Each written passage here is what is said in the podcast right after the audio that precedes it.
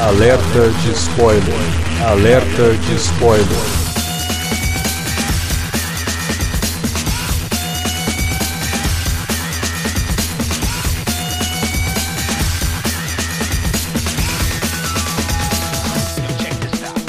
Olá, amigos! Este é o Alerta de Spoiler. Eu sou Alexandre. Estamos aqui no último programa do ano para falar do último blockbuster de 2016 que fechou o ano com chave de ouro Rogue One, uma história Star Wars. Para falar desse filme com a gente está aqui o Davi Garcia. Pois é, cara, que filme, né? Belo filme. Eu, tava, eu esperava muita coisa, mas acabei ainda saindo mais surpreendido ainda da sala. Eu vi duas vezes e tô pretendendo ver uma terceira. Também com a gente o Felipe Pereira. Opa, vamos lá. Vamos lá. Não tão empolgado assim, mas vamos lá, né, Felipe? Então, como diria o Felipe, vamos lá comentar sobre Rogue One, uma história Star Wars, logo depois da vinhetinha. Você curte os podcasts do Cine Alerta e quer ajudar a gente a manter esse conteúdo no ar? É muito fácil. www.padrim.com.br barra Cinealerta. Entre lá, dê uma olhada nos planos que temos à disposição e nos ajude. Como um dos nossos colaboradores, você ainda pode participar de hangouts, de sorteios mensais e de um grupo secreto no Facebook, onde você pode dar críticas, sugestões de pauta e muito mais. www padrim.com.br barra cinealerta. Entra lá, é rapidinho e você pode ajudar a manter o Cine Alerta no ar com esse conteúdo que você gosta. Fique agora com o podcast.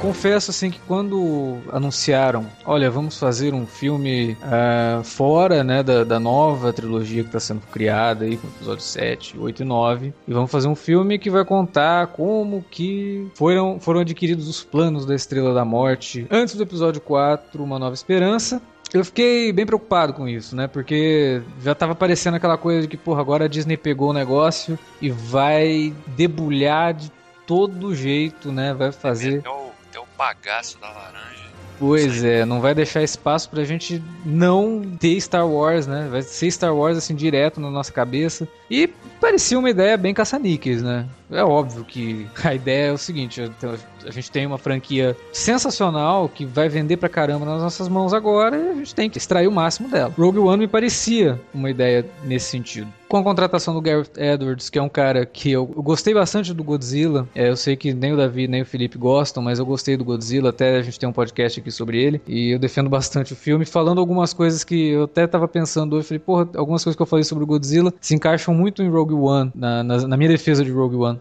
Eu fiquei até assim, ó, ok, chamaram um cara que, pelo menos no Godzilla, mostrou ter uma sensibilidade artística. Por mais que o roteiro do Godzilla seja bem problemático, mas ainda assim é, mostrava uma sensibilidade artística na direção. Parei assim, falei, não, peraí, eu não vou com hype, não vou ficar aqui, nossa, estou maluco para ver esse filme e ficar no perigo de me decepcionar, né? Como aconteceu bastante em 2016, inclusive. Mas, ok, vamos lá história, uma história Star Wars, Rogue One, vamos assistir. E que grata surpresa que eu tive. Óbvio que alguns dias antes a imprensa né, começou a divulgar as primeiras críticas do filme e em todas as redes sociais todo mundo comentando quanto o filme estava sendo elogiado, mas eu evitei ler críticas e tudo mais, fiquei só naqueles comentários do tipo frase de capa de DVD, né?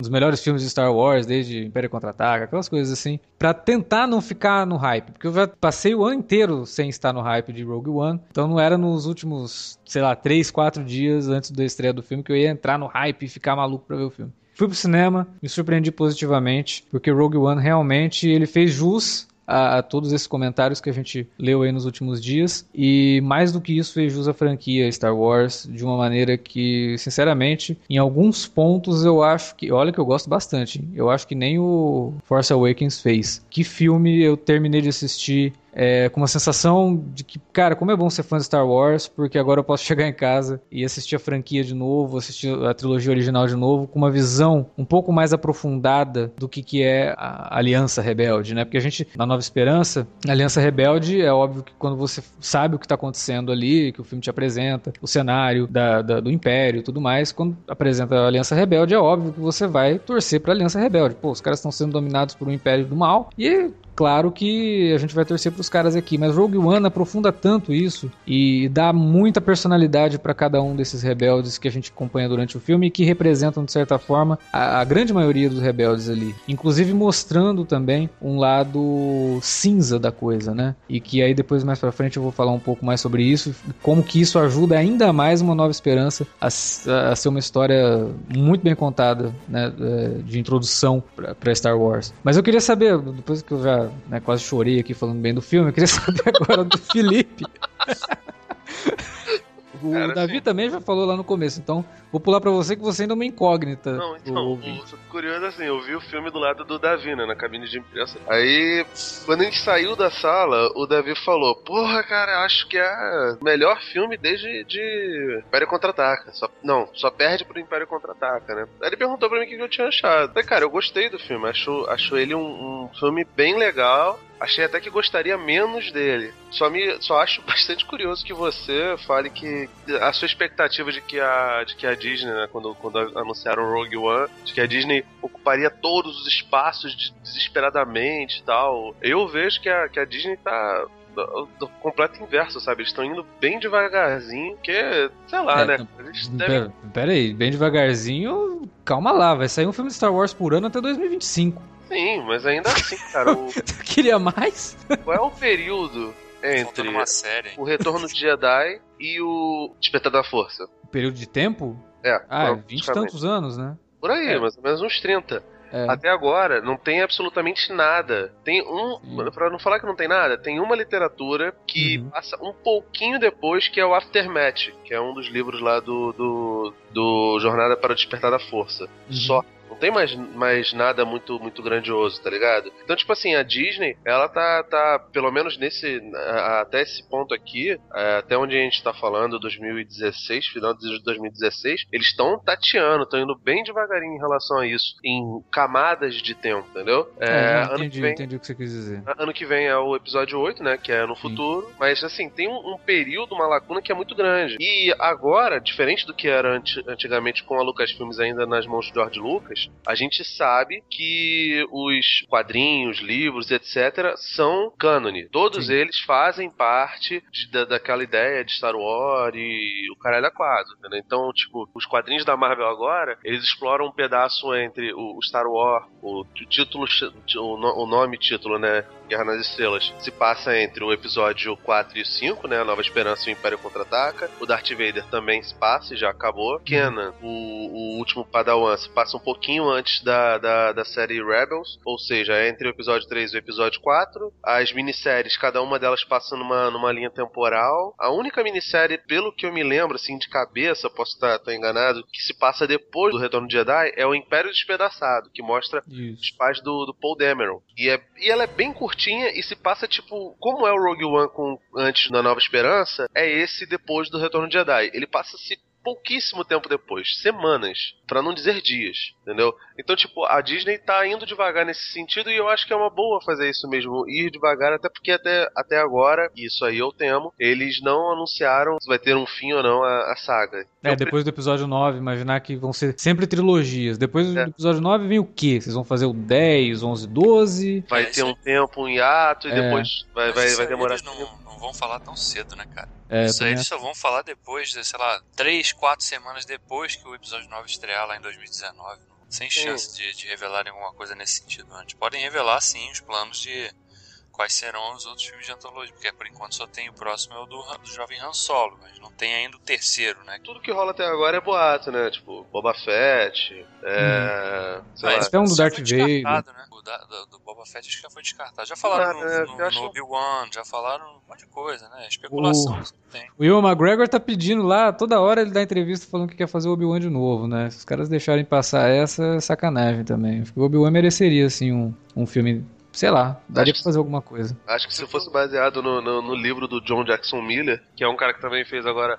Esse livro é Legend, que uhum. mostra o Obi-Wan chegando em Tatooine, cuidando do Luke, é muito maneiro, cara. É tipo um western, é muito bom o livro cara, Rogue One eles fizeram com o cu na mão, com um medo desgraçado de dar errado. Tanto que falaram que tiveram tipo, é, filmagens, né? Filmagens, sei é. lá, não lembro exatamente qual foi a última vez que falaram de um grande filme que teve refilmagens. A que vem à minha mente agora não foi uma boa experiência, que foi Quarteto Fantástico. Não, o Esquadrão Suicida. É. é. Exatamente, não tá legal, né, gente? Não. É, então. fala de, né? Ah, contrataram um novo roteirista para dar uma, uma refinada no roteiro. Aí depois vem a notícia: estão convocar os atores para fazer mais, mais, pra mais dois meses de, de, de novas filmagens eu tinha uma preocupação muito grande com o Gareth Edwards. Eu não gosto muito dos, dos, dos filmes dele. Eu acho Godzilla muito ruim e acho Monstros ok. E, cara, ele conseguiu fazer um filme que, apesar de alguns pesares, eu, não gosto muito dos personagens centrais, ele tem ótimos coadjuvantes. Os coadjuvantes conseguem fazer tanto alívio quanto a, a questão emocional. É, ele tem alguns personagens que até, tipo, tem grandes potenciais, mas que são subaproveitados, que no caso para mim é o Forrest Whitaker, como o Sal Guerreira. Que veio do Clone Wars, né? Personagem que saiu do Clone Wars. Ah, é? Sim. É. Caralho, não sabia não. É, ele aparece na última temporada de Clone Wars. Olha, que loucura. É. Mas assim, eu concordo com, com o Felipe nesse sentido. Tem um, um sério problema no primeiro ato. Eu acho o primeiro ato do filme apressado demais. Bem. Tem muita coisa para ele mostrar, tem muita, muito personagem para ele introduzir, e ele faz isso de uma forma até um pouco truncada, sabe? Tipo, ah, planeta tal, não sei o que, e é, aparece personagem, já corta. Planeta tal, não sei o que. É... Sabe o que fica aparecendo no primeiro ato? Parece que o cara chegou com muita fome no buffet. Aí ele fica correndo, caraca, tem salmão. Putz, tem picanha, cara. Tem camarão na espeto.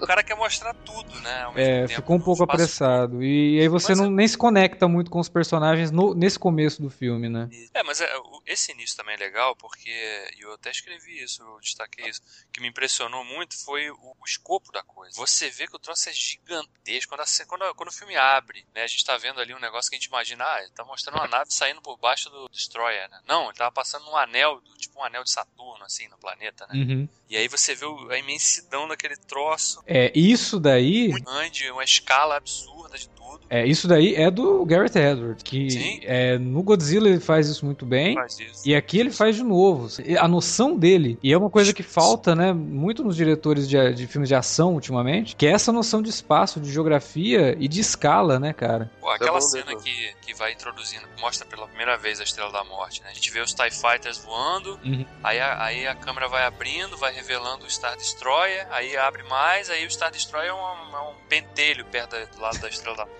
É, isso é importante, porque muito do filme se passa no espaço, né? E como é que você estabelece escala no espaço, sendo que o, a, o teu ponto de referência é o nada, né? É, é. o vazio. Não, aí depois você vê o Star Destroyer sobrevoando a Jeddah lá, né? Uhum. E você vê que é um, é um troço gigantesco, mas só que do lado da Estrela da Morte é um troço ridículo. Sim. Então é, é bizarro. Ele soube muito bem esse aspecto, ele soube muito bem trabalhar. Que apesar dele, dele ser apressado no início, mostrando um monte de coisa diferente, olha só quanto planeta legal que vocês nunca tinham visto. Mesmo tempo, ele também soube valorizar isso, porque ele, ele mostra que, que a, a tal da galáxia realmente é. que a, aquele troço é gigantesco, é enorme, tem muito lugar, muito, muitos cenários diferentes, né? O, se o Force Awakens já tinha mostrado alguns pra gente, uhum. né? Bem, o J.J. Abrams nesse sentido foi bem mais econômico, né? Porque ele apresenta ali Jakku, né? E. Jakku? Nome? É, não teve nada, né, nesse, nesse filme que fizesse jus a essa característica George Lucasiana de nomes bizarros que em português significam alguma coisa. Jacu, né, o como é que era o nome lá? O Sifodias? Sifodias, né? exatamente. Não teve nada. Tapau do cu, né? Tem o planeta ta Utapau, né? é verdade, nesse sentido ele não. Ele quis realmente até manter. Eu acho, eu acho que... nesse aspecto ele manteve o tom bem mais sério. Eu acho que demitiram o brasileiro da Lucasfilm, cara. Demitiram. o brasileiro troll lá, ele foi demitido.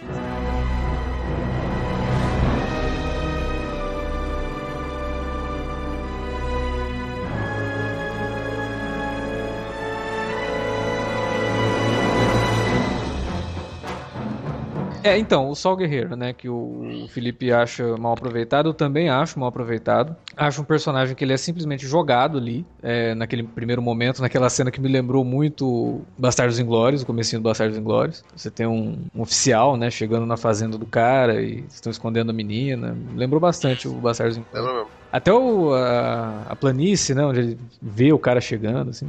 Eu acho que tem, uma, tem uma, tem uma influenciazinha ali, assim. É... Talvez não, não consciente, mas inconsciente, sim. E até faz sentido, afinal de contas, ela também acaba é, querendo se vingar, né, do cara, porque o cara acaba matando é. a mãe dela. E... E, e, o cara também é representação de um oficial fascista. Exatamente, assim. exatamente. Eu acho que se é referência, é referência consciente, assim. E é até interessante. E, e aí o Sor Guerreiro já aparece ali, porque a mãe dela tá entrando em contato com ele, né? E aí, de repente, ele já vai lá, salva a, a Jean, e aí já corta pro período atual. E aí depois ela tem que se reencontrar com ele. Ele desempenha o papel do cara que entrega para ela a missão, né? Ele meio que faz o papel do, do Obi-Wan aqui, mas de uma forma é, um pouco. É o mentor protetor. É, mas... mas... de uma forma um pouco distorcida, deturpada, né? Achei interessante do, do negócio do Sol Guerreiro em relação à aliança que a trilogia clássica em nenhum momento ela te deixa, ela te dá uma impressão de que a aliança é uma coisa extremamente unida, né? Sim. Eles têm uma, uma mesma ideologia, todos pensam da mesma maneira. E esse filme, ele tem também esse mérito, porque ele mostra que há uma dissonância ali no que cada um pensa, né? Não só naquela cena já no final do segundo ato lá, quando quando, ele, quando a Jean tenta convencer eles ali que eles precisavam atacar e tal, e aí estão discutindo, ah, pode ser uma armadilha, né? E cada um pensa de um jeito e no final das contas decidem não fazer nada, né? Sim. Mas antes, né, fica claro que quando mencionam o Sol Guerreiro que eles gente falava, o Sol Guerreiro ele é um radical extremista, né? extremista. né? Ele já causou muito problema pra aliança, não sei o que e tal, né? Todo o lance da, dessa ideia da aliança rebelde do, da Nova Esperança, até falei no começo, ele é, no filme original é muito romantizada, sabe? É uma coisa muito idealizada. Nossa, que linda, ah, né? Aliança rebelde. Eu, eu, eu, acho que é raso mesmo, né? Nem, nem romantizado. Não, é uma coisa que ele não te explica nada sobre aquilo. Você, a política você... de Guerra nas Estrelas é, é dita naqueles letreirinhos Sim, só. Não, mas eu digo tipo, assim, você assistindo ao, ao Nova Esperança, vê que, nossa, que lindo, né? Uma aliança rebelde lutando contra os... O Rogue One, ele te dá uma visão disso tudo que é muito mais aprofundada, sabe? Tipo, ó, não é tudo florido. Né? Os caras matam, os caras assassinam para conseguir informação, fazem coisas que eles mesmos se perguntam se né, isso é certo de fazer. O Sol Guerreira, com essa coisa de ser um extremista e dele ter esses seguidores num local sagrado do Jedi, porra, não lembra nada, não? Os caras usam turbante, cara. Aquele, aquela cena de ataque deles na cidade lá de, de, de Jeddah é, é, é muito talibã, sabe? E... É, e é a tática guerrilha mesmo. Sim, né? tática de guerrilha, mas a, o visual dos personagens parece talibã mesmo, com turbante e tudo mais. Não, e a própria cidade, né? Remetendo ali os tanques circulando. É bem o que a gente vê nos noticiários, assim, da, da época da ocupação no Iraque. E é uma cidade sagrada, né? É, ainda tem isso também. Então, então... Eu, eu, o que eu achei interessante, ele te mostra isso, coloca que, olha, os caras não são essa, essa coisa boazinha e tudo mais, só que eles estão lutando por um bem comum. Pelo ponto de vista do Império, eles são terroristas. Mas do ponto de vista da Aliança Rebelde, eles são guerreiros da liberdade, né? Freedom Fighters. Isso, para mim, eu acho bem interessante num filme que obviamente produzido pela grande indústria hollywoodiana, né, a grande máquina de fazer dinheiro ali, é uma ideia quase, diria, é, fora da caixa, assim, quase Não, subversiva, de, digamos assim. Entendeu? Exatamente, essa é a palavra, porque você está falando de um blockbuster, é um filme pipoca, um filme da Disney, uhum. né? E, e, e, você ao mesmo tempo está mexendo uma ideia que teoricamente já estava totalmente estabelecida na mente dos fãs de Star Wars. Né? A aliança é isso. Sim. Esse filme ele mostra, olha, a aliança não era só aquilo. Que mostravam pessoas que pensavam de formas bem diferentes, assim, bem radicais, né? Bem Mais ou menos, cara. Eu acho assim, a indústria, em geral, tende a transformar a contracultura em algo comercial. Então, isso é um processo natural. O, o movimento punk, que começou como algo que discutia e tentava se desconstruir o rock progressivo, esse negócio todo, começou na Inglaterra teve, evidentemente os Ramones ali em cima em Nova York e teve os Sex Pistols em, em Londres. E os Sex Pistols foram criados para ser algo comercial. Sim. Assim, o, o, vômito, aquela coisa toda, era de boutique o tempo todo, entendeu? Hum. Então, tipo, a indústria costuma fazer isso e ela costuma também usar os discursos revolucionários a seu favor. Então, acho que é um pouquinho forte achar que é, que é esse tempo que você usou, Alex, esqueci agora. Subversivo? De, é, de, de subversão. É, eu, eu da, diria da... assim que quem tá assistindo ter uma visão diferente daquilo que ela vê todo dia no noticiário. Eu acho que o filme ele, ele é, é, é assim, muito eu, claro eu em legal, mostrar isso, entendeu? Eu, eu, acho legal e assim, é, um, é bem menos maniqueixos do que é o comum hum. o fato deles usarem um visual meio talibã, como você mesmo bem destacou. Sim. É, é, por pra, exemplo, pra, o... pra mostrar os personagens que são heróicos, né? Cara? Exato, são... o 300, o segundo filme 300, ele faz isso, mas para mostrar os vilões, né? Que eram os, os persas. Então você tem Homens-Bomba, por exemplo, atacando o navio do, do, do, dos espartanos. Mas aí é. você tá fazendo o que todo mundo faz, que é demonizar o persa, que é demonizar o cara. É, seguindo a escola Frank Miller de fascismo, fascistinho, né? Exato, e aqui não, aqui a gente tá vendo de uma, um outro ponto de vista, né? É, tem no 007 um Novo Dia para Morrer, tem uma frase que ela é muito verdadeira, né? O cara fala, o terrorista de um é o guerreiro da liberdade do, de outro. É verdade. É, e é isso que a gente vê aqui, né, cara? Pro Império, aqueles caras são terroristas. E a gente pode até ver, a gente tá tão acostumado a encarar dessa forma que no primeiro momento, nossa, mas os caras são terroristas? Sim, Não, e, eles são terroristas, né? E assim, o detalhe é que o tempo todo que se discute no filme, inclusive com, para mim, o personagem mais história-cabeças do, do, do filme, que é o governador Tark, Tarkin, que ainda não é Grand Moff, tá? Que é só Moff. Ele, ele, tá falando ainda sobre o Senado. Se a gente for lembrar lá no começo do Nova Esperança, o Senado estava acabando de ser diluído. Sim. E o material adicional em relação ao Tarkin é, é um livro do James Luceno, muito bom, por sinal. James Luceno foi o cara que fez o livro sobre o, sobre o Darth Plagueis, que era o, no, no antigo universo expandido era o mestre do Sidious e foi o cara que fez nascer o Anakin na, na cabeça, na, na, na, barriga da, da Shame Skywalker. E na cabeça então, do George Lucas. É, e na cabeça. o Tarkin reclama da questão do Senado. Então, era um império, era um governo totalitário, mas ainda se tinha aquela ideia meio fajuta, assim, de não, o Senado pode fazer. Estava em vias de ser dissolvido. Tanto que o Bey Organa, nosso querido Nero, lá do, do, do Sons of Anarchy, ele aparece lá com os grupos de rebeldes, mas você pode reparar que ele aparece bem pouco, porque ele estava o tempo todo lá no Senado Imperial. Sim. Tentando ainda convencer. A primeira conversa da Leia tanto com o Vader quanto com, com o Tarkin, era quanto mais vocês apertam, mais sistemas solares se juntam sim, sim. À, à oposição do Império. Não, e ela fica toda segura de si, porque, ah, eu sou filha de um senador, vocês não vão fazer nada comigo, não sei o que, né? O, o, pensamento do Sal Guerreira, para mim, ele é, ele é um personagem que tem um viés revolucionário e que pensa as coisas de maneira completamente diferente dos seus amigos da, da Aliança Rebelde. O tempo todo eles, eles tratam eles com, com, com honrarias, apesar dele ser, ter, ter acontecido tudo aquilo.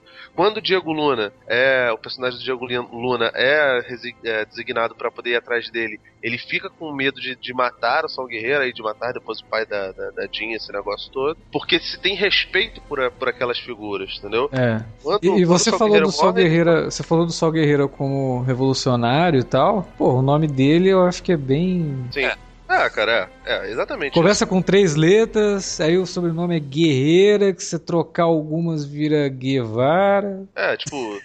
assim, ele, eles usaram bem o personagem do, de Clone Wars, né, cara? Porque de fato não. Mas ele, ele é bem isso mesmo, cara. Ele tem a mentalidade. É, é até muito curioso que o Fidel tenha morrido tão perto do, do lançamento de, de Rogue One e que isso fique tão presente na mente das pessoas. Porque, cara, eu revi o Fidel, um filme de 2002, agora, por causa da, da morte do Fidel. Então, tá, tá bem vivo na minha mente essa coisa. E o pensamento dele tem muito a ver com, com o lance da, da Revolução, Revolução Cubana. E o método dele faz reviver aquela velha discussão que, por exemplo, existia na, na época da, da, da discussão dos direitos dos negros nos Estados Unidos. Quem estava mais certo, Malcolm X ou uhum. o, o, Martin Luther King? E no final da vida do, do Malcolm X, ele começou a dar algumas razões pro, pro Luther King.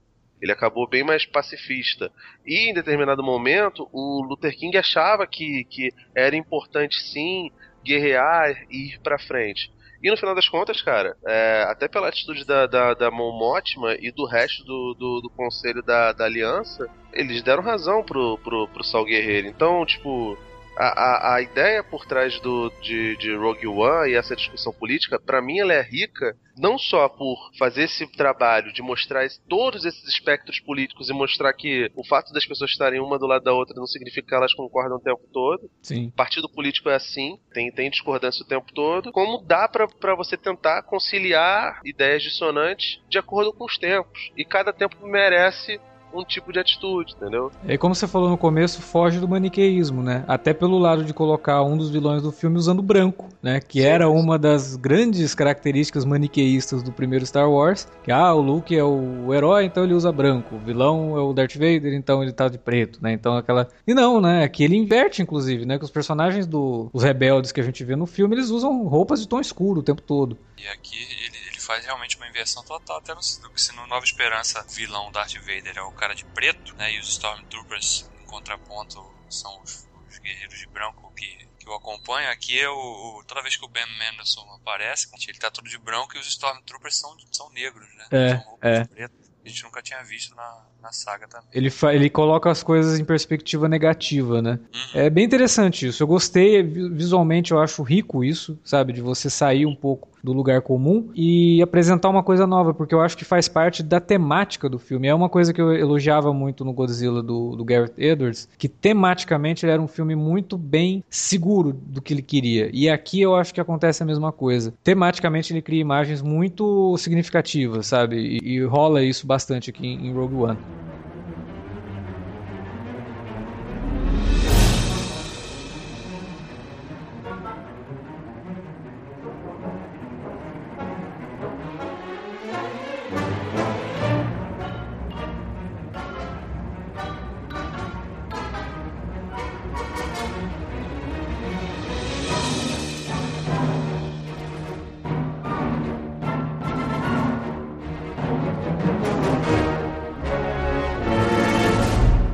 Outros aspectos do filme que me agradaram demais, assim. É, a gente, esse ano, teve várias oportunidades de falar sobre o famigerado fanservice, né? Quando que o fanservice é uma coisa que ajuda, quando que é uma coisa que atrapalha. No caso dos filmes da DC, principalmente em Batman vs Superman, atrapalhou quase que o tempo todo. E aqui, no Rogue One, o fanservice é algo que auxilia bastante a experiência do fã de Star Wars, mas não atrapalha, eu acredito, não atrapalha é, quem não conhece tanto, quem não é, entre aspas, versado em Star Wars. Existem cenas que quem é fã assiste e dá aquele sorrisinho de cão de boca, e quem não é fã, ah, simplesmente uma coisa corriqueira que aconteceu aqui. Por exemplo, quando eles encontram aquele cara que perde o braço no Uma Nova Esperança. Pô, isso é muito maneiro, cara. Tipo, pra quem nunca viu o filme, é só um cara com quem eles esbarraram, um cara mal encarado. Quem assistiu Star Wars a vida inteira vê aquilo e, cara, que foda, que legal, que bacana. Pô, mas os caras eram, eram um viajandão mesmo, que estavam longe pra caralho de Mos né, cara? Tava. Mas você Porra. vê que no final ali a Princesa Leia vai embora de, de outro lugar também e que vão para o mesmo lugar, né? Então. Não, mas a, a Leia só pisa em Tatooine no sexto filme. É, mas ela, ela tava chegando por ali, né? Quando o R2 e o C3PO saem na. É verdade, é verdade. Eles estão sobrevoando Tatooine. Então, assim, todos os caminhos levam a Tatooine. Tatooine deve ser tipo Roma. Né? Não é, cara. Deixa, deixa, deixa, de, ser, de ser cético. Aquilo é a força levando as pessoas Não, pra exatamente. Olha só, eu ia entrar nessa, nessa situação num outro bloco, sei lá, mas já que você comentou sobre isso, a gente tinha falado no podcast sobre o Despertar da Força que muito do que acontece em toda a franquia Star Wars pode ser explicado exatamente dessa forma. Olha, a força está em todo lugar e ela vai guiando esses personagens para se encontrar. Então, tudo que acontece parece que é tudo é, conveniente demais. Pô, os androides caem no lugar que tá o Luke Skywalker e também tá o, o Obi-Wan ali e eles se encontram e aí se encontram com o Han Solo e já saem, né? E, e as coisas vão acontecendo, acontecendo, acontecendo, acontecendo. e aí o Darth Vader faz o C3PO? É, aí... Ah, isso é antes, a gente não precisa comentar. Isso a gente não precisa comentar. A força fez o Jar Jar Binks. É, a força. E aqui no Rogue One, apesar de a gente não ter a presença da força no sentido de ter um Jedi ali no grupo não sei o que, você tem sim a presença da força nos dois personagens interpretados pelo Donnie Yen, que é o Chihut Inui, e o Jung Wen, que faz o Baze Malbus, né? Que são dois parceiros na melhor é, referência possível a histórias de samurai também, né? Você sempre tem nesses filmes orientais dois personagens que um é, é o mais sábio, o outro é o mais brutamontes e os dois estão sempre discutindo, mas no fim os dois se completam. E isso a gente vê aqui e vê essa questão da força, principalmente no personagem do Donnie Yen. Ele não é um Jedi, mas ele, ele tem fé que ele está sendo guiado pela força e ele faz coisas que você faz. Não, peraí, né? Como que o cara fez isso? Então a força está em constante movimento para fazer as coisas acontecerem. Aqui em Rogue One, obviamente, a gente não vê da mesma forma que a gente vê nos outros filmes da saga, mas sim, existem várias coisas que vão acontecendo e o Donnie Yen, ele em algumas cenas, por exemplo, que ele dá um tiro num, num TIE Fighter e o TIE Fighter cai numa torre de defesa do lugar que está ali destruindo a torre e o TIE Fighter, né? E ele é cego. Ele consegue dar o tiro exatamente quando o TIE Fighter poderia cair ali. Então, obviamente, a força desempenha esse papel. Você consegue aceitar isso como plausível porque essa está na, isso está na lógica da, do que a franquia construiu antes, né? Porque se fosse um filme isolado, da, talvez, até para quem nunca viu Star Wars, ah, vou ver esse Rogue One aí. O cara deve achar bem forçado aqui. Sim, né? mas. é, pode ser, mas aí quando você imagina que depois do, do Rogue One a pessoa, ó, você tem esse outro filme para ver, porque a continuação, que é o Sim. episódio 4, Aí a pessoa começa a entender. Então eu acho que mesmo para quem não é fã, essas questões elas acabam. Porque, porra, não é um filme isolado, você não vai ver só um filme de Star Wars. A não ser que o cara odeie o, né, o negócio e não vai voltar nunca mais para ver nenhum outro. Mas assistindo, levando em conta que é uma história contínua, eu acho que pode sim assistir o Rogue One e depois assistir Uma Nova Esperança sem conhecer, sabe? acho que você entende sim, cara. No, o filme é suficiente. E Sim. ele leva. E, cara, é Disney, né, velho? Tipo, a Disney não entra pra perder. Stan Lee vivia falando que toda história em quadrinhos, toda história que você conta pode ser a primeira história de alguém. Uhum. É, novas pessoas nascem todos os dias.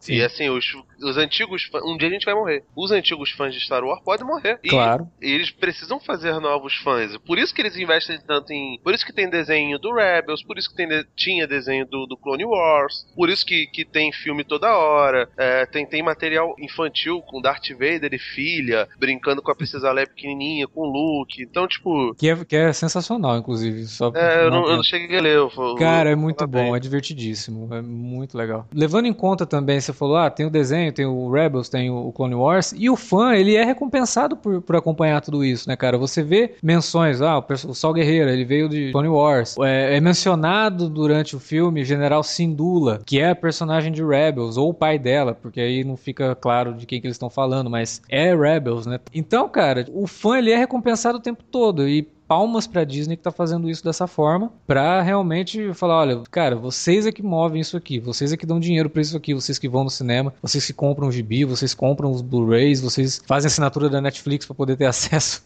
às séries completas e todos os filmes. Então, porra, a gente tem que entregar alguma coisa para vocês também, de uma forma que vocês se sintam recompensados. Mas quem não é fã, eu acho que dá para acompanhar o filme muito bem, cara, porque é uma aventura, como a gente falou, uma aventura que lida com aspectos muito atuais, políticos, geopolíticos, na verdade. Qualquer pessoa que esteja buscando alguma coisa interessante no cinema pode sim se identificar com aquilo e fazer uma análise também do que está vendo ali. Agora, a gente tinha falado de algumas coisas que eu.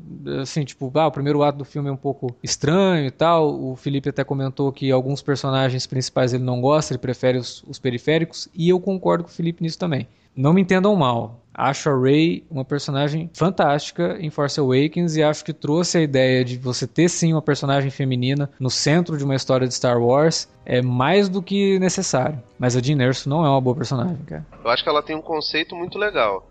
Assim como a Rey, a gente vive perguntando se a, se a Rey é ou não filha do Luke, ou filha da Leia, ou filha de alguém importante. No caso da gente, sabe que ela é filha de alguém importante, que é do, do, do Galen Erso, Isso. o rapaz que, que programou a, a Estrela da Morte e que desde o começo do filme é mostrado como um cara que colabora com o Império, mas que tem no coração a coisa da rebeldia. Tanto que ele é amigo do, do, do Guevara, Guerreira.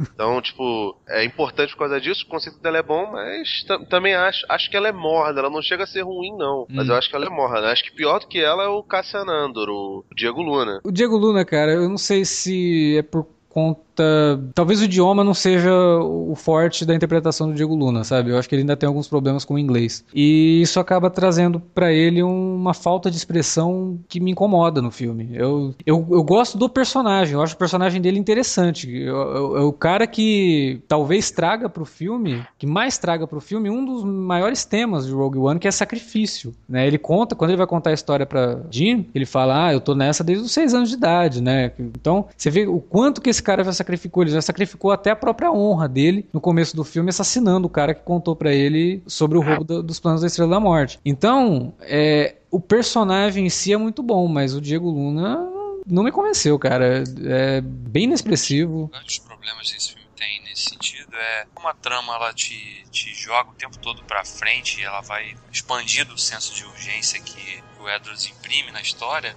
acaba não dedicando mais tanto tempo pra de fato mostrar quem são esses personagens. Eles só falam quem eles eram. Uhum. A gente não, não, tem uma contextualização maior, de fato, da onde eles vieram. Mas eu acho que falta carisma também, porque, por exemplo, a gente acabou de falar do Donnie Yen. Cara, o Donnie Yen, primeira cena que ele aparece, você já vou comprar a ideia desse cara, sabe? Bons é... atores. Eu gosto da Felicity Jones, do, do Diego Luna e da Felicity Jones. O, porra, aquele filme que ele fez lá, que é muito chatinho, do, do Spielberg, o, o Terminal, pô, tu torce pra caraca pra ele ficar com a Aurora. Não, mas é, é, porque o personagem dele, sei lá, no, no filme do Spielberg eu acho meio estereotipado, assim, não sei. Não, sim, mas, é, mas ele é um cara afável, você, tem, você sente vontade de abraçar ele. Talvez tenham dado pro Diego Luna um papel que não é para ele, eu acho que é isso que você tá falando. Tipo, ele é um cara que dá vontade de abraçar, e tipo, o personagem dele não é para ser isso, né? É. O personagem dele é pra ser o rebelde, é pra ser um cara já marcado pela guerra e que tem um monte de. tem um peso muito grande nas costas. Talvez seja esse o problema. Foi um, um casting não tão. Se ele fosse talvez o piloto que,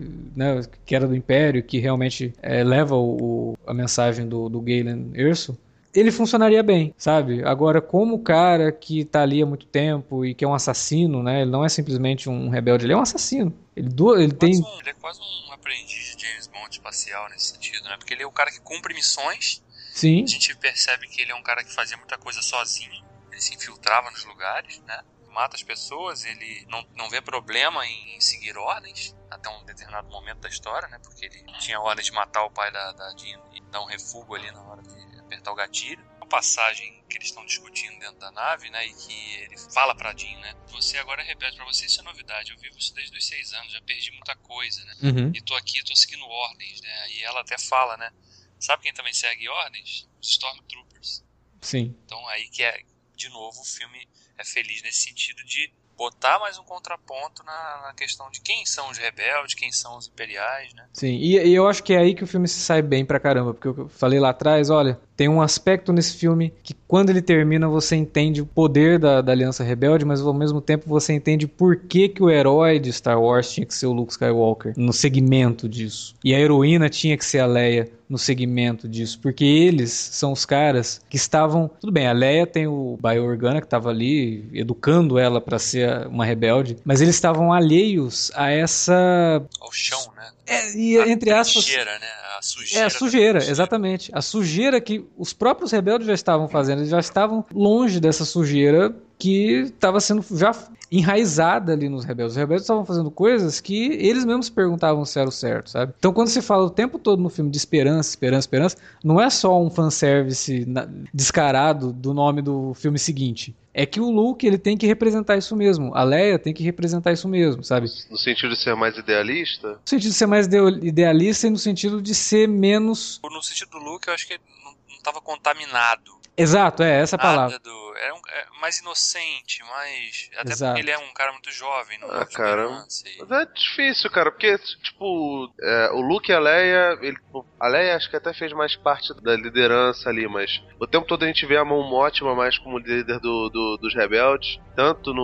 ou Akbar, essa galera como líder dos rebeldes. Sim, porque essa galera é uma galera mais vivida, e obviamente se a, quando a Leia assume, ela mantém esse povo lá, porque, porra, ela, ela tem óbvio, que 20 óbvio, anos, óbvio, né? Quando ela assume. Assim, o, o Akbar aparece já, no, mesmo no Despertar da Força, né? Você vê que os sim, sim. calamares têm, têm uma longevidade maior do que a dos humanos, provavelmente. Mas assim, eles não são grandes lideranças e isso vai mudando com o tempo. A, lá na frente, a, a Leia, ela fica na merda, porque ela perdeu o marido, o marido se separou dela, resolveu largar o, o Aliança Rebelde, o filho virou, virou um cavaleiro de Rand, o Luke se, se despirocou e foi ficar lá na, na, na, na montanha da, da, Argentina lá, não sei onde é aquela, aquela porra, é, eles, eles se fuderam no final. Então, tipo, a, a mensagem de Star Wars nesse ponto pelo menos agora, nessa nova versão do, do da Lucasfilmes, ela mostra que, que a vida é assim mesmo, cara. Que na Revolução você tem que se sujar. Não existe isso. Você, você tem que meter. Sim, mas imagina que os rebeldes vencem tudo aquilo sem o Luke sem a Leia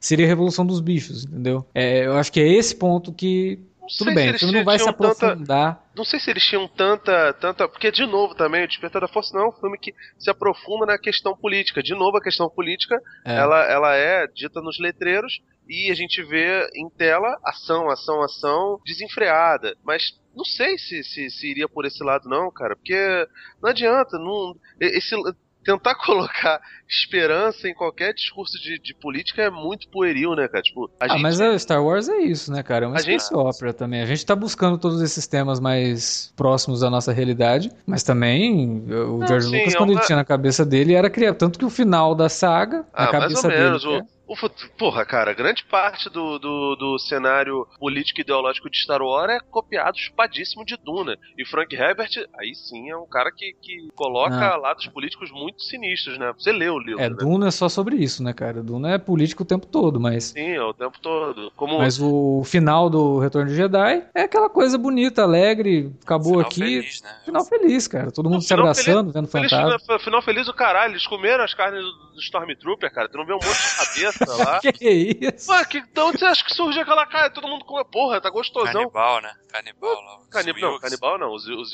não, não, os Zilks não são humanos, cara. Não, o Zilks, o Zilks lá, aquela carinha fofinha de, de Yorkshire. Mas aí lá tudo é, partido dos Stormtroopers. Tá rindo do que, o, o Alex? Foi isso que aconteceu, cara. Você não percebeu, não? O Alex tá, tá, tá, tá, tá atinando pra realidade agora. Aquilo é carne de Stormtrooper, cara. Tem nada de feliz, não. Eles estão lá e o, e o Luke tá drogado, que tá vendo os três caras lá de azul, sacou? inclusive o Luke, no, na versão do George Lucas, ele, ele, ele fala, vai, o Yoda, o Ben, quem é esse cara aí?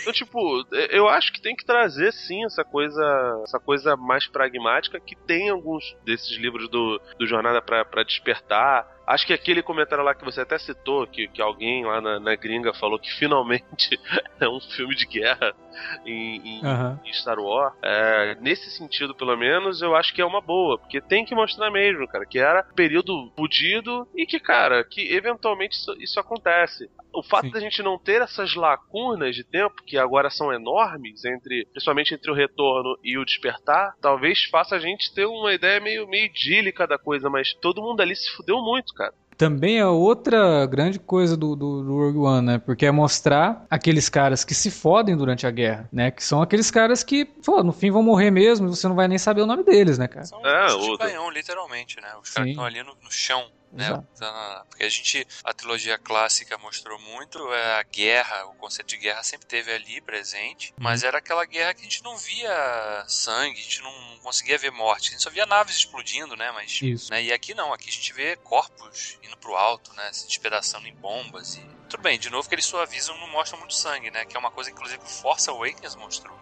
Né, quando Sim. na abertura ali o Finn, ali, quando dá o tiro, ele bota a mão e você vê que ele deixa a marca de sangue no corpo do outro Stormtrooper. Aqui não, a gente vê as explosões, mas não vê sangue também. Mas de qualquer forma, fica óbvia e evidente a ideia de que muita gente morre ali de forma violenta, né? E às vezes não sabe nem por que tá morrendo, porque tá só cumprindo ordens, né? De um lado não, exatamente, exatamente. O Nolan fez uma trilogia de Batman que uma porrada de gente morre e não tem uma gota de sangue. Então, tipo, o sangue, é. o sangue virou, virou um artigo de luxo, né?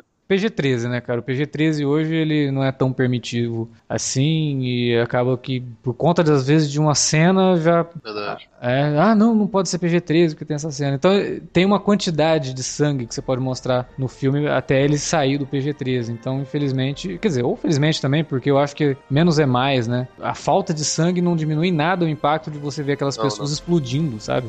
Porra, você não sentiu nada ali, parabéns, cara. Você é... é um belo de um sádico. E o Gareth Edwards, nesse sentido, manda muito bem naquelas cenas de, de batalha na, na praia ali, né? Com a aparição dos Etets. E aí ele coloca esses personagens na batalha e com robôs gigantes enormes surgindo no horizonte, de uma forma que a gente nunca viu antes em Star Wars. É, e aí, de novo, entra naquela coisa da escala, de como que o Gareth Edwards é bom em criar esses momentos grandiosos e de colocar os personagens, sabe, de mostrar o quão insignificante você é para aquilo tudo. Né? E ele coloca os caras no, no pé do, do, do Etet, cara. Tipo, né? O tamanho disso, a gente, acho que a gente nunca teve tanta noção do tamanho daquele troço. Talvez por conta daquela cena do Force Awakens, né? Que tem um caído ali. E, mas ok, mas aqui eu acho que é muito mais assustador, sabe? Ali no Force Awakens é uma coisa de é, resquícios de uma guerra que já aconteceu. Aqui não, né? Aqui é você um tá troço em ação, cara. É, você tá vendo a batalha acontecer, né?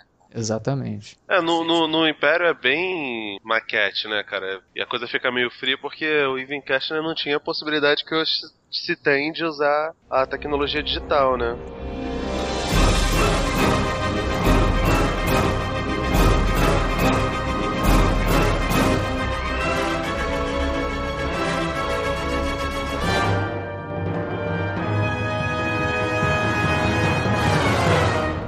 Das coisas que a gente estava conversando, tanto em off quanto no, no, no, papo mesmo do podcast, era que os personagens principais eram meio sem carisma esse negócio todo, né? É, tem muita gente que discorda, mas eu acho que é, que é mais ou menos por aí. Uma das coisas que funcionou muito bem lá no, no Despertar da Força, que é a última empreitada, assim, que deu certo e que a gente é, acha mega indiscutível, não tem realmente por que discutir isso, foi o fato deles de, de o J.J. Abrams conseguir misturar os personagens clássicos com os novos personagens e os novos personagens terem momentos de, de protagonismo extremo. O filme não é da Leia, do C3PO, do R2, do, do Han, do Luke. Não, o filme é da Rey, do Kylo Ren e lá, assim, como, como bastante coadjuvante do Paul Dameron, né? A gente até achou que o Paul Dameron teria uma. E do BB-8, né? Exatamente.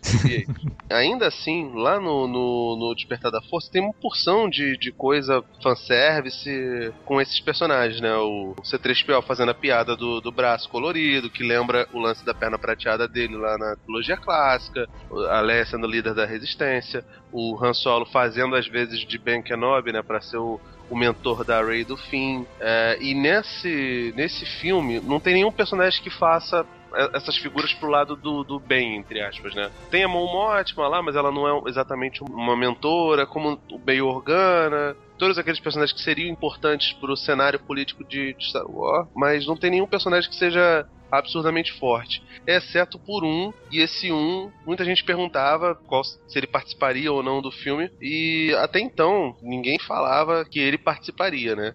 Que é o nosso querido Moff Tarkin, né? E a reconstrução das feições do Peter Cushing foram feitas mais ou menos naquela tecnologia que fizeram com o Jeff Bridges novinho no Tron Legacy, né? Até no Civil War, né? Com o é. Robert Downey Jr. novinho. Isso, exatamente. Entendeu? Só que assim, no Civil War, cena foi curta, né? Bem curta. E lá no Tron Legacy foi, foi eu não, eu não vi Tron Legacy há pouco tempo, não. Mas é um, são cenas bastante extensas com, com o Jeff Bridges são, fazendo são. isso. E ficou meio estranho, né? A gente ficava olhando assim, caramba, nossa, que bagulho esquisito. Tipo, fica na cara que é um efeito especial. E quando o efeito especial faz isso, normalmente não é uma coisa muito legal, né? Uhum. E assim, com o Moff Tarkin, Primeiro que assim, para mim foi uma, uma surpresa muito grande, porque eu adoro o personagem, acho ele foda. Acho é, ele é o vilão do episódio 4. Né? Sim, né? o, o, o até a, a, a, melhor definição para ele é da Leia. Quando ele, ela, senti, ela sentiu o cheiro dele de longe e percebeu que ele estava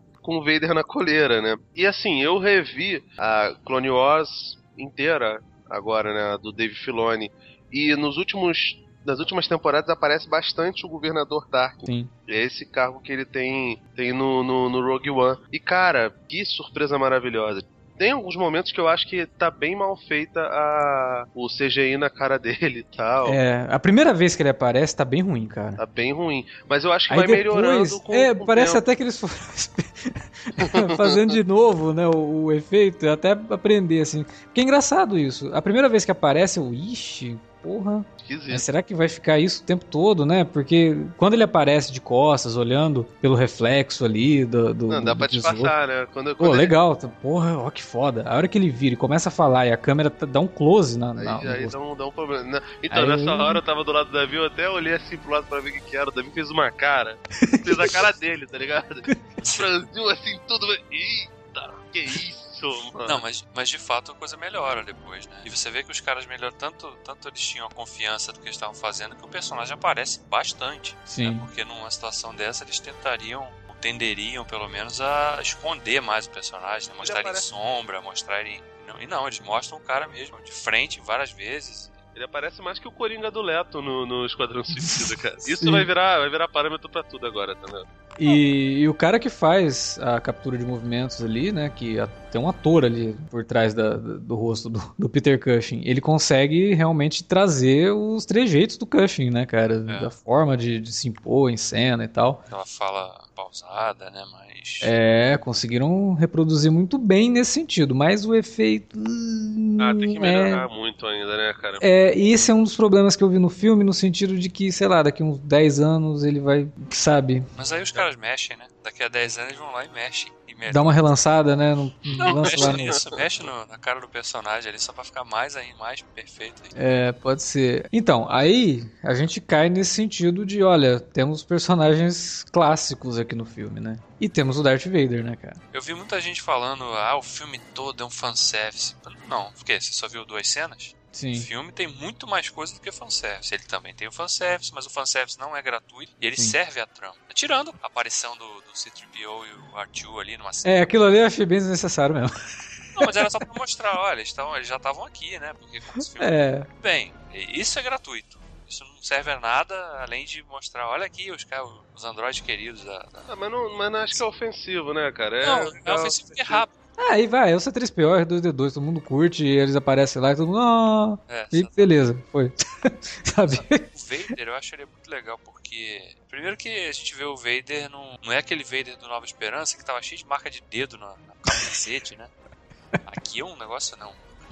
Não, mas você vê que a, a, roupa dele, apesar de tudo, ela é feita para fazer referência à roupa mal feita do Vader no, no primeiro filme, Sim, né? Sim, é porque também não podia destoar demais, né? Porque senão é. ia ficar estranho demais. Pô, mas aquele, mas ele tá overpower pra caralho. Aquela cena que ele faz lá no, no corredor, meu irmão. Porra, se ele fizesse aquilo ali no, na Antilles, Antilles rompia no meio, cara. Todo mundo morria. Então, Cara, é, eu tenho, a gente tem que falar dessas das duas cenas do Vader. A primeira eu acho bem interessante porque ele, o Edward, ele soube valorizar a aparição. Prova a própria mise-en-scène daquilo ali, porque a gente, né, a gente vê um cara de, de, de, negro andando, a gente acha que ah, é o Vader lá, o cara. Não, era só um cara que tava indo lá avisar o Vader que o Kramer que tava chegando, Sim. tinha chegado, né? Aí o Vader tá lá mergulhado no, naquele tanque lá, e a gente vê ele, parece que ele usava aquilo para para curar. Inclusive ficou esquisito isso, né? Vocês notaram, né? Porque quando a água começa a descer, você mostra que o cara tá com o rosto. Não tem aquelas cicatrizes. Né, que ele tem no final do. Ah, mas tem, tem, um troço cobrindo um pouco, assim, não, não mostra. Não muito. mostra muito, é, exatamente. Tu, aí, tu, aí... viu, tu viu a participação dele no Rebels? Porque é bem parecida, cara. É, é. é. Não, e, o, e é interessante porque quando aí quando ele sai ali, é, a gente vê a porta abrindo, aí vai mostrar a sombra vai se agigantando. Sim. A sombra da silhueta do Vader vai se agigantando. Ele sai da, no meio de fumaças, né? Fumaça da sombra, literalmente ali. E a cena do, do, do Orson falando com ele, tipo, no final do diálogo, que ele vira e fala: mas então eu vou conseguir recuperar a, a liderança, não sei o que. E aí o Vader para de costas para ele. Hum. E ele começa a sentir, né, a garganta apertando. É. Que é a cena famosa do Vader, uh -huh. o Vader só vira assim com a mão, cara. É foda. Aí você, aí cara, você entende é... o que ele tava fazendo. Né? Cara, é muito foda aquilo. Porque, sabe, não precisa de todo um exagero. Ele só vira com a mão assim, olha para ele. Você pode acabar sufocando nas suas aspirações. e vai embora. Puta, cara, esse é o Vader, sabe? tipo, tá me trazendo de volta a dignidade pro Darth Vader, sabe? Porque, cara, a trilogia ruim do, do George Lucas tornou o Vader um personagem muito açucarado. Esse foi um dos grandes problemas. Do... O Vader virou um, era só um mimizento no final das contas. Exato, sabe? Aqui não. E, aliás, em Rebels também a gente vê o Vader como um vilão mesmo. É assustador e, e impactante, que quando chega no negócio ele resolve o problema. E é, aí, cara, não. Cara, eu acho que a gente tem que considerar o seguinte. Tudo que, que é pré-Nova Esperança, você tem que pensar live action é só o Rogue One. E o resto é o que acontece em Clone Wars e Rebels. Porque o Anakin de Clone Wars é muito maneiro. Ele não é, é. aquela coisa mimizenta de falar no toda hora, esse negócio todo. E em Rogue One, ele é assim. Rebels, então, é, é foda. A luta que ele tem com a Soca é absurda. É tudo muito emocionante, é muito foda. Sim, e, cara, quem, quem assistiu Clone Wars e vê aquela cena em Rebels, cara, eu acho que é quase a mesma sensação da gente comentando Rogue One depois de ser fã de Star Wars por tanto tempo, sabe? Sim, é, é, é, o, é o, a recompensa de tudo aquilo que a gente viu, de, de, de, acompanhar a jornada desses personagens. E é o Vader, cara, é o Vader de verdade, vilão, foda, que você teme, sabe? Que você fala, cara, que filha da puta. A cena do corredor na nave ali, cara, aquilo é lindo. E de novo, o Edwards de novo soube aproveitar cada segundo daquela sequência, né? Porque Sim. a gente vê um corredor, né? Mergulhado no escuro. Isso. E aí os soldados ali estão ali, né? Os rebeldes ali, aí só acende o sabre. E, porra, aí o cinema já vai à loucura, né? Aquilo justificadamente, né? E, e, você vê que ele não exagera realmente nos movimentos, porque não. ele tem que fazer jus ao que foi o Vader nos outros filmes, né? O, o meu colega que tava do lado lá, perto da, da gente, ele ficou maluco nessa. Ele, ele é meio gordinho, ele quase pulou da cadeira. Ele, porra! Não! Caralho! Porra! Cara, olha isso, cara! Olha isso! Não, e assim, a grande pergunta, né? Como que os planos da Estrela da Morte chegaram nas mãos da Princesa Leia? E é aí que o filme te responde, com muita morte, né? Com sangue naquele disco de, de, de, de informação, sabe? E é, essa, é isso que essa cena do Vader representa aqui. Né? Ela tá cimentando tudo que a gente viu. Olha, é com muita dor, muito sofrimento, muito sacrifício. Por isso que eu falei, um dos maiores temas do filme é o sacrifício. Não, e... e... que é o sacrifício de todo mundo ali para poder chegar aquele troço na mão da Leia, né? Porque o terceiro ato, ele, ele, o foco dele justamente é o sacrifício, né? A gente vai vendo um a um caindo, igual o dominó. É. Né? E uma sequência, quando você, ah, esse aí vai conseguir escapar, não, morre. Foi uma sacada ótima do roteiro. Se ele deixa algum personagem vivo, ia ter um monte de gente fazendo um monte de é. ah, teoria. Ah, mas por que, que esse personagem né, não apareceu nos outros filmes? Se ele, e... se ele foi tão importante, por que, que ele... Exato. Ele, ele lida com isso de, da, forma, da melhor forma possível. De uma forma mais honesta, né? Porque... De forma mais honesta e trágica e, e mais... E que mais faz o espectador se envolver com, com tudo aquilo. Mesmo com todos os problemas do, do primeiro ato que a gente comentou, uhum quando você chega ali, você tá assim imerso na história e você tá assim se preocupando com o destino você dos personagens. Sente, né, por eles ali naquele momento. Exato. Alguns até percebem, né, o próprio personagem do Donnie Yen, quando ele percebe, né, tem que ir lá acionar aquela alavanca ali para abrir o negócio. Aí os, o soldado que vai toma um tiro cai. Aí ele começa, né? A força tá comigo, eu tô com a força. A força tá comigo, eu tô com a força. Fica repetindo aquilo, andando no meio do tiroteio. Não, e aquilo ali tem até um viés meio cristão também, né? Bastante cristão, né? O Senhor é meu pastor e nada me faltará. Exatamente. O cara tá andando no meio do vale ali. É um vale Sim. aquilo ali, né? De certa é. maneira. O pau comendo ele andando no meio ali, porque ele confia realmente. No... Ele tem fé. É, é lindíssima a cena. É, é, eu é acho, realmente. Eu acho maneiro porque é uma outra demonstração da força, muito além do que os Sith e os Jedi tinham feito até então, né? Uhum. Tipo, porque normalmente a gente vê as pessoas se utilizando da força e eles são, são, se não autodidatas, mas assim, eles são estudantes da força e têm um, um grande domínio sobre, sobre ela. E... É, eles, eles fazem parte dos Cavaleiros de Wills, né? Que eles chamam lá. Que inclusive é uma bela de uma, de uma referência ao primeiro roteiro de Star Wars, porque o Wills era o nome que o George Lucas tinha dado para que depois viria se tornar a Força. Né? Então ele, ele não é um Jedi, ele não pratica, não ele não. Disso né? Não tem os poderes lá de levitação, nada disso. Mas ele é só um cara que segue os caminhos da força. Não, isso né? é maneiro, cara, porque, tipo, muito se discutiu em relação à arrogância do Jedi lá na, na trilogia merda. Por, por, terem, por, por, não conseguirem perceber sequer o óbvio, que o cara que era o escolhido, o homem que traria a força, faria tudo aquilo. O tempo todo o Yoda fala que, que tá tudo muito nebuloso, ele não sabe dizer exatamente o que, que tá acontecendo, os motivos que fazem ele, ele, ele viver a vida dele, entendeu? Então, tipo, essa arrogância dos Jedi fez eles caírem. E um cara que não tem tanto contato com a força, ele acaba sobrevivendo num X mesmo ali de, de uma questão e consegue trazer o equilíbrio e, e, a partir dali vira o embrião do que seria a primeira vitória, né? Uma grande vitória dos rebeldes contra o Império. Tipo, é. Davi contra Sim. Golias de novo, entendeu? Então, o, o, o, o, cara que não é o, o grande mestre samurai é, último grau, ele consegue um, uma vitória que os Jedi, que sim eram esses mestres no último grau, não conseguiram, entendeu? E esse, esse último ato, ele, a força dele, que para mim é o melhor ato do filme, o terceiro, né? Acho que todo mundo que viu o filme vai concordar, não tem como, né? Frenético, né, cara? Frenético, mas empolgante, né? Acontece muita coisa, é, é batalha no chão, é a, é a batalha no, no, espaço, né? Com a força rebelde tentando quebrar ali o escudo de proteção para permitir com que o, os dados fossem enviados, e ao mesmo tempo é a Jean e o Cassian lá na torre, tentando descobrir onde é que estava a informação da, do plano da Estrela da Morte. E, e aí nisso, né, uma coisa que a gente não comentou, que eu achei muito legal no filme, que eu gostei muito, foi o Android, né, o K2SO lá. Pô, ele é muito maneiro. Todo, todo filme do Star Wars tem um Android, né, que ganha destaque. A gente viu no Force Awakens a introdução do BB-8 que, que arrebentou, todo mundo gostou pra caramba. E esse K, K2SO, ele traz umas características que também são diferentes, né, porque primeiro que ele era um Android do, do, da, do Império, né? E ele foi reprogramado, mas ele, você vê que ele adquire algumas características que a gente não tinha visto em outros, né? É, ele é quase uma pessoa em muitos momentos, né? Do tipo de comentário que ele faz, né? Você vê que eles até robotizam menos a voz dele, né? Do que do. E, e é interessante porque ele se sacrifica também. Né? Ele entra no, no, na lista dos que se sacrificam ali. Quando ele fecha aquela coisa ali, ele sabe que ele vai estar condenado ali, né? E toma aquele monte de tiro e até cair efetivamente, né? E é um personagem que tem boas tiradas, é um alívio cômico em muitos momentos. Né? O próprio Shihu do Donnie Yen também tem um momento ali que é muito bom. Cara, a hora que os caras cobrem o rosto dele, ele fala: Vocês estão falando sério? Eu sou sério. I am blind.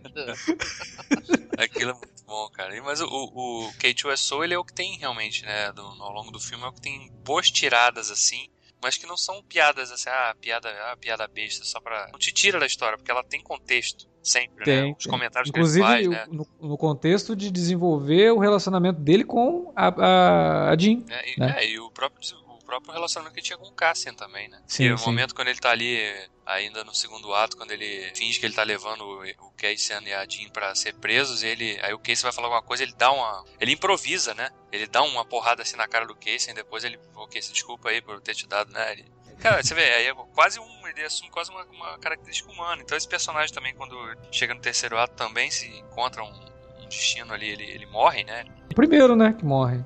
É, ele é o primeiro, né? E depois a gente vê o pessoal da praia, né? Pra mim, ele, ele pega um pouco do, do conceito de que era, do que era o C3PO lá no começo. O C3PO era pra ser um mordomo, só que, pô, o Anthony Daniels foi tão bem ali no meio do, do negócio que falou, ah, deixa, deixa ele fazer o que ele quer. E aí, tipo, não, o cara mega robô mega afetado, chato pra caralho, que vive reclamando e tal. O K2SO não, cara, ele é um personagem servil, ele tá lá para fazer exatamente o que a Aliança Rebelde precisa, né? Mas ele tem os Ah. comentários sarcásticos, né? Sim. Ele até lembra um pouco. Vocês estão acompanhando Rebels na segunda temporada. Tem um, um robô que o, o Chopper ajuda e que lembra bastante, né? é, essa interação, assim. É um robô que acaba ajudando o Chopper depois no final do episódio e faz uns comentários muito parecidos com os comentários que a gente viu o K2 fazendo aqui. É, uma pena que esse eu- era um personagem que eu gostaria de ver mais, porque como ele é um androide, ele Uhum. poderia aparecer futuramente, mas. É, infelizmente. Ali não vai rolar porque o planeta. Nossa, ele tem uma, uma coisa muito boa que os caras falam: ah, se, se eles não conseguirem descer o escudo, vamos ficar vagando no espaço, vamos morrer. É. Aí, eu não, Eu não. eu sobrevivo no espaço. ele não tem expressão facial. Mas Não, é porque muito ele é o bom, cara- cara. Ele é Lembra cara um pouco o tem- Marvin, né? Do, do Guia do Mochileiro. Literalmente fala o que pensa, de fato. Sim, sim. Tem É. essa característica na personalidade. Então foi um personagem realmente bem. Foi bem feliz, assim. Acho que é o Alan Tudyk, né, que faz. É, o Alan Tudyk. Ele é mais conhecido por fazer séries, né? Mas muita gente não Sim. conhece o, pelo nome, mas quando vê a foto do cara vai reconhecer. É, é o piloto lá da, da Serenity, de Exatamente. Firefly. Não, e, inclusive tem um negócio que, que eu achei que. Eu, eu jurava que eu achei que esse filme ia fazer, e seria, porra, eles vão usar esse filme pra, pra revelar o negócio do parentesco da, da, da Ray. Né? E aí quando no final do filme meio que trabalha ali uma atração do Cason pela Jean, né? Aí você já fica imaginando, "Hum, será que, né? Vão usar isso aí de alguma maneira? Mas aí não, não, teve, não tiveram nem tempo pra nada. Isso não ia rolar primeiro porque nenhum dos dois tem sotaque britânico, cara. Então. Já pega por aí. Enfim, eu, eu acho que o filme partia de uma- de uma premissa que poderia, sabe, soar uma coisa bobinha. E, na verdade, ampliou ainda mais o, o nosso conhecimento do universo de Star Wars. Não é simplesmente um caça-níqueis, é um bom filme. Tem lá seus probleminhas, como a gente falou no primeiro ato ali, na introdução dos personagens e na forma como lida com alguns outros personagens periféricos, mas do segundo ato pra frente, ele vai num crescendo. E, e o terceiro ato é maravilhoso, talvez seja o terceiro ato mais impactante da, da franquia Star Wars, cara, assim, de, de fazer você realmente se engajar com os personagens e sentir pelo destino deles, sabe? É muito dramático. Características que, que Star Wars talvez tenha atingido no episódio 3, mas que por conta da, da, da, da, da má direção do George Lucas, ele não conseguiu transmitir isso totalmente, né? Pô, episódio 3 tem lá o, o Anakin matando os jovens padawans, né, as criancinhas e tudo mais, mas aquilo ali já não tem tanto impacto por conta de toda a jornada do Anakin ter sido mostrada de uma forma tão banal, tão bobinha, sabe? Então, na dramaticidade, eu acho que esse filme vence bastante é, os outros filmes da saga. E, cara, era, era uma história que a gente já sabia o que, que ia acontecer, a gente já sabia que eles iriam roubar os planos da Estrela da Morte, né? Então o mais importante era justamente isso, né? O como eles fizeram e o destino desses personagens. Eu acho que é isso que o filme entrega aqui. E, e até outra coisa, né? O filme acaba corrigindo um problema de roteiro do George Lucas, né, cara? De por que diabos a Estrela da Morte tem um Tinha ponto. Uma falha tão ridícula. ridícula, que se você acertar um tiro nessa, explode a estação inteira. É, exatamente.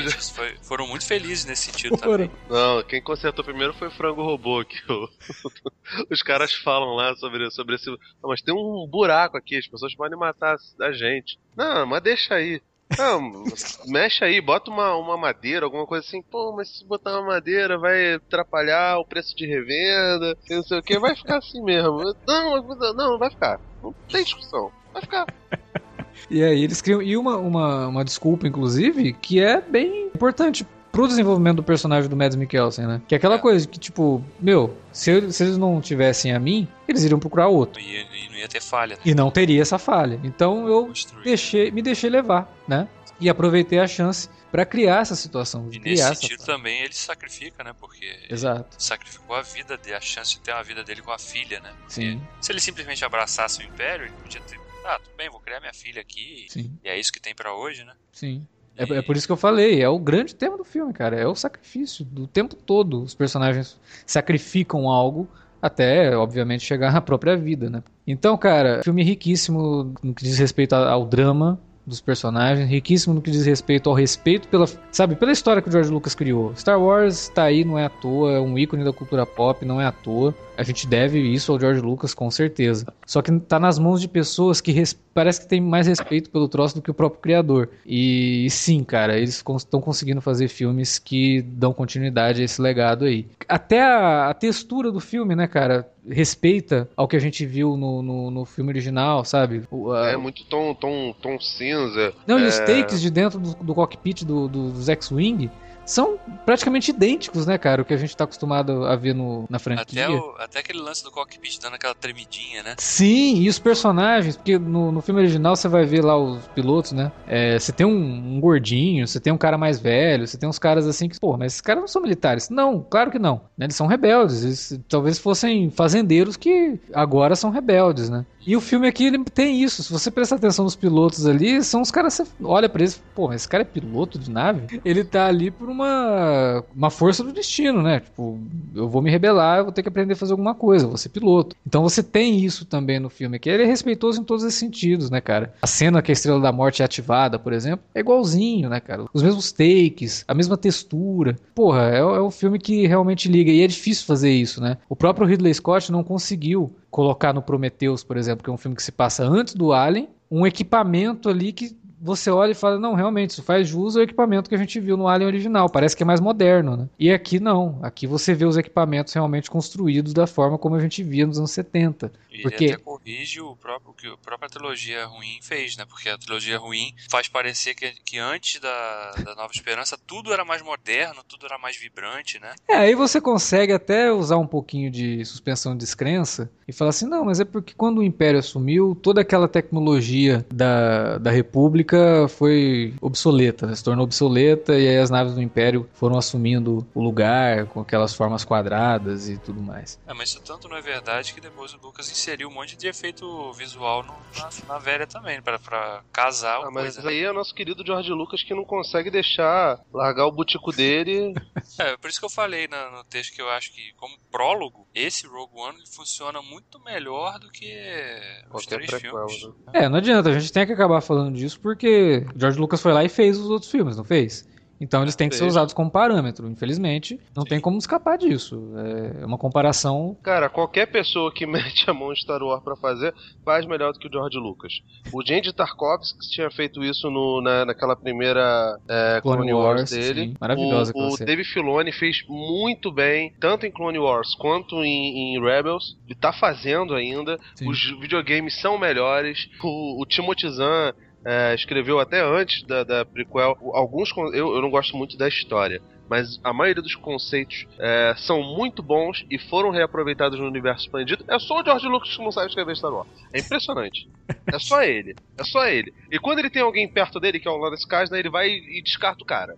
Aí vamos escrever com, com gente ruim mesmo, que é o importante para fazer. Ah, e outra coisa boa, né? O Tony Gilroy tá, tá, tá, tá escrevendo os roteiros e finalmente ele tá, tá conseguindo se, se redimir pelas besteiras que ele fez com a, com a franquia Bunny, né, cara? É. Que, é. Apesar de ter uma, alguns vários problemas com os protagonistas, os eventos ali são bem graves e são bem legais em. E, e parece que o Gilroy, na verdade, ele, ele entrou para reescrever o terceiro ato, e é o melhor do filme. Parece até que ele dirigiu algumas cenas das regravações, né? Eu vi uma entrevista do Edwards falando que ele foi diretor de segunda unidade. Ah, é? Essas refilmagens, é. Ah, ele, ele meio que dividiu o trabalho com, com o Edwards em, em algumas, em algumas é, gravações, assim, mas ele não chegou a.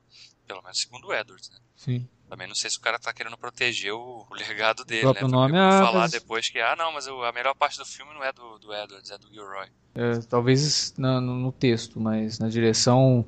É, é, inegável que a direção é sim do, do, do Edwards, cara. É só você prestar atenção Não, no é. que ele faz no, no Godzilla, de é, muito valor ao ponto de vista dos personagens, e é o que ele faz aqui também. Então. No, no Monsters é a mesma coisa. É, Tem uma assinatura o, clara, né? O, o, Monsters ele é um filme que ele. Ele é como se fosse aquele Cloverfield, uhum. só que ele é sob o ponto de vista dos humanos. Então ele não tem muito enfoque no, nos monstros. Os monstros são vistos é, de maneira longínqua longínqua, não tem close, não tem detalhe, não tem. Não, close não vai ter porque o monstro não tem, não tem rosto, mas foda-se. É, não tem aquele detalhamento gigantesco, mas ainda assim, cara, quando você vê pela ótica dos humanos, os monstros são muito grandes. Sim. Então essa escala realmente é algo do, do, do, do Garrett Edwards desde o primeiro longa-metragem dele. E ele manda bem nisso, cara. Eu acho que vocês querem, estão fazendo um monte de filme de Transformers, ele dá um Transformers na mão dele pra você ver, ele consegue fazer um filme legal. Ah, deixa o cara fazer coisa boa, né, velho? Eu tinha falado no podcast de Godzilla que eu gostaria de vê-lo dirigir um filme de terror, de suspense, porque ele, ele na criação de suspense ele é muito bom também, na construção da coisa. Ele é, ele é bem legal nesse sentido. Uma coisa que a gente não falou que eu acho que vale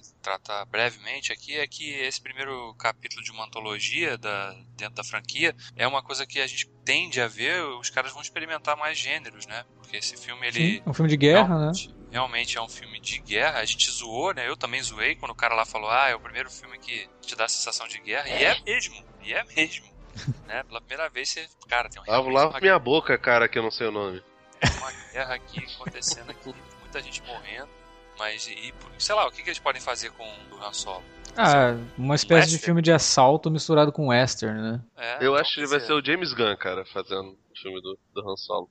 Não, mas já tem, já tem diretor, não tem? Eu não quero saber mais também, não. Não vou ver essa porra. se, não for, se não for ele nem Edgar Wright, São eu não quero mais ver. É os caras do fizeram o Lego, né? É, são os caras que fizeram o Anjo da Lei. Phil Lord, né? Phil Lord, isso. Que eles iam fazer o filme do Flash. A Warner demitiu os caras, a Disney foi lá e pegou e. Rede, e Warner.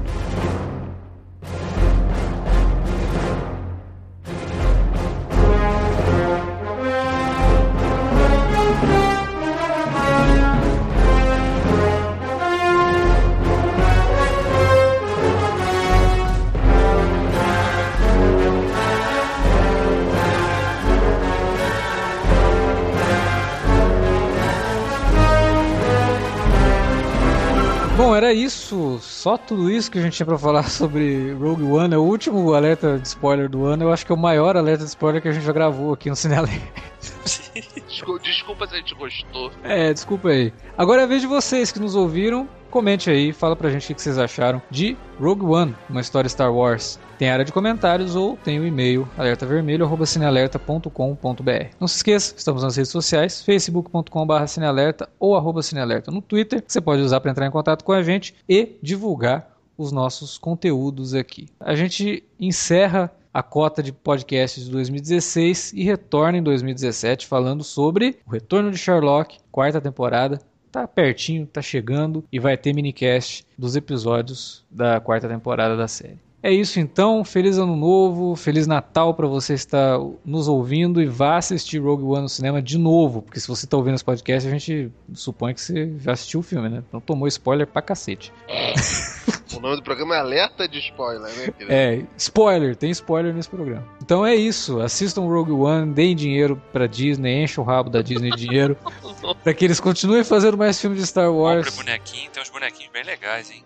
Tem. Você sabe que um último comentário sobre Rogue One que me fez ter certeza, assim, que eu acho que eu, eu realmente gostei mais dele do que o Force Awakens. Force Awakens, eu adorei sair do cinema querendo comprar o BB-8, querendo comprar a Rey, querendo comprar o, o Finn, querendo comprar todo mundo. O Rogue One eu saí do cinema querendo assistir o filme de novo ou assistir o episódio 4. É, essa foi a diferença para mim entre o Rogue One e o, o, episódio 7, sabe? Não desmerecendo em nada o episódio 7, me divertiu pra caramba e tal, mas só por isso o Rogue One me pegou mais, cara. Inclusive, reforçar aqui, né? O Rogue One depois do Império Contra-Ataca é o melhor ainda da franquia. São malucos, Pronto, vocês estão muito animados. Vocês estão muito animados, vocês estão muito animados. Calma. É isso, gente. Até 2017. Vamos esperar que o ano que vem tenha mais filmes bacanas pra gente comentar por aqui. Bye.